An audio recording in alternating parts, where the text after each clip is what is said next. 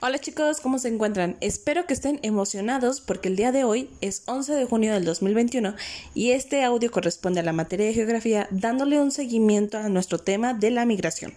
Les recuerdo que aquí en este audio o con este audio más bien van a estar trabajando cuarto, quinto y sexto como en una manera conjunta cada quien tiene su mapa, ya cada quien le fue agregando lo que le estuvimos trabajando.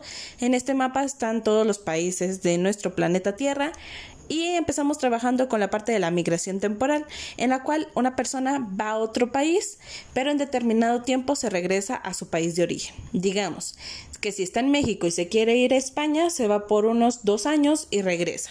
No se queda allá por siempre.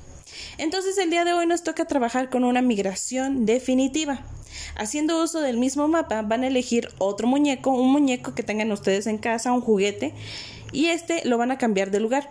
Pero ahora les estoy haciendo mención, como es una migración definitiva, quiere decir que de si estaba en México y pasa a China, pues ahora se va a quedar ese muñequito allí. ¿Por qué? Porque es una migración definitiva en el lugar al que se movió, ya no va a regresar.